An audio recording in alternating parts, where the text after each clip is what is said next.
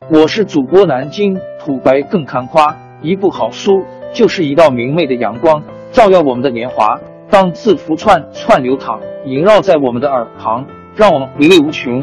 天津上元书院又和你们见面了，欢迎您的收听。听众朋友们，大家好！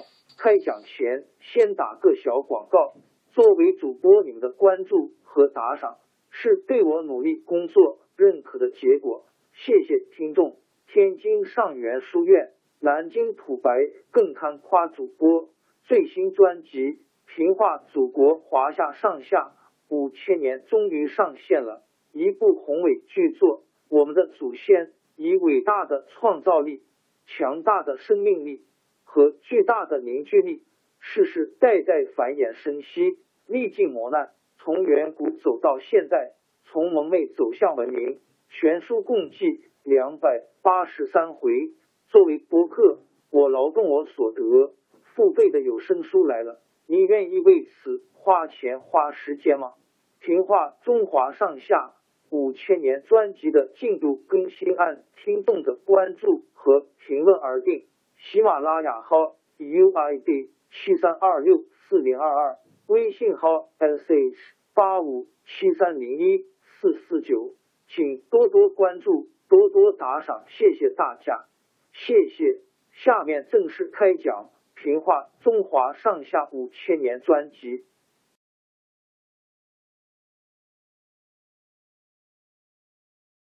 宋孝宗刚刚即位的时候，决心改变屈辱求和的政策，很想做一番恢复中原的大事业。公元一一六三年，他任用了一名。很有名望的老将张俊因 J.N 做枢密使，张俊决定出兵北伐，并请朝廷发布诏书，号召中原人民奋起抗战，配合宋军收复失地。当时枢密院有个编修官陆游，很有文才，张俊就派陆游起草这份诏书。陆游是南宋著名的爱国诗人，浙江山阴人。幼年的时候，正是北宋灭亡的年代，金兵在江南抢杀掳掠，陆游从小就尝够了国难的痛苦，也看到、听到江南军民抗击金兵的许多可歌可泣的事迹，在他幼小的心灵里滋长了对祖国、对民族的深厚感情。少年时代的陆游，由于勤奋学习，能写一首出色的文章。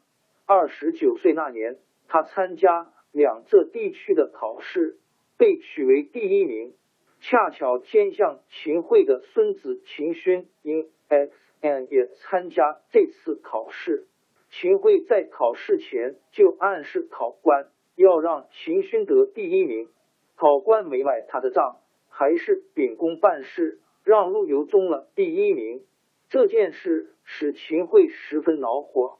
到了第二年，陆游到京城临安参加考试，主考官发现陆游的文才，又想让他名列前茅。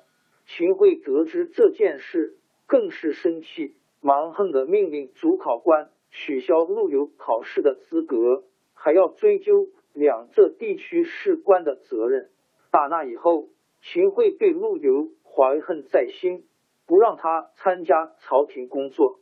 直到秦桧死去，他才到临安担任枢密院的编修官。陆游热情支持北伐，可是担任统帅的张俊缺少指挥的才能。张俊手下的两名主将又相互猜忌，发生摩擦。宋军出兵没有多久，就在扶离（金安徽宿县北）打了一个败仗，宋军全线溃退，北伐失败。一贯主张求和的大臣在宋孝宗面前对张俊大肆攻击，还说张俊用兵原是陆游怂恿出来的。后来张俊被排挤出朝廷，陆游也罢官回山阴老家去了。宋孝宗在金兵的威胁下，抗金决心也就动摇起来。第二年又跟金朝订立了屈辱的合约。打那以后。再也不敢提北伐的事。差不多过了十年，负责川陕一带军事的将领王岩听到陆游的名声，把他请到汉中去做他的幕僚。汉中接近抗金的前线，陆游认为到那里去，也许有机会参加抗金战斗，为收复失地出一份力量，很高兴的接受了这个任命。到了那里，他曾经骑马到大散关边观察金人占领的地区，在王岩衙门里，他常常亲眼看见金军占领区的老百姓。冒着危险给宋军送来军事情报，这些情景使他对抗金前途充满了希望。他经过详细考察之后，向王岩提出一个计划。他认为恢复中原一定要先收复长安，要王岩在汉中积蓄军粮，训练队伍，做好一切准备，随时可以进攻。但是。当时临安的南宋朝廷并没有北伐的打算，川陕一带的将领大多骄横腐败，王岩对他们也没有办法，更谈不上按照陆游的意见出兵。陆游满怀希望又落空了。不久，王岩被调走，陆游也被调到成都，在安抚使范成大部下当参议官。范成大是他的老朋友，虽说是上下级关系。却并不讲究一般的官场礼节。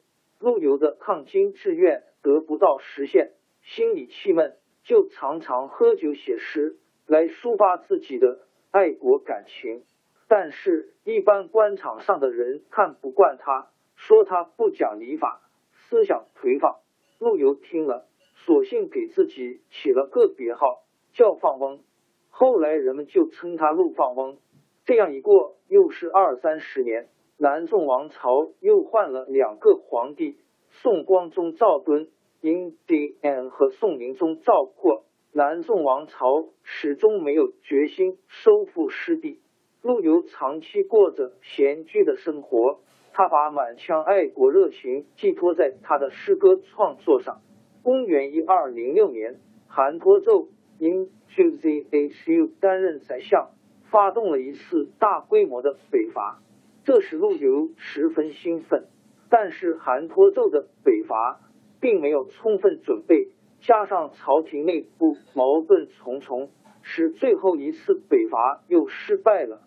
宋宁宗和一批投降派大臣杀害了韩托胄，把他的头颅献给金朝，订立了屈辱的合约。陆游一生渴望的收复失地。统一祖国的强烈愿望始终没有实现，他只有用他的诗歌来表达他对祖国的热爱和对民族的忧虑。他一生辛勤创作，一共留下了九千多首诗。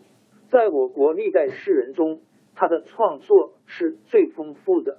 公元一二一零年，这位八十六岁的爱国诗人病重，临终的时候，他还念念不忘。恢复中原，他把儿孙们叫到床边，念了他最后一首感人肺腑的示儿诗：“死去元知万事空，但悲不见九州同。王师北定中原日，家祭无忘告乃荒。”王朝更迭，江山易主，世事山河都会变迁。其实我们无需不辞辛劳去追寻什么永远，活在当下。做每一件自己想做的事，去每一座和自己有缘的城市，看每一道动人心肠的风景，珍惜每一个擦肩的路人。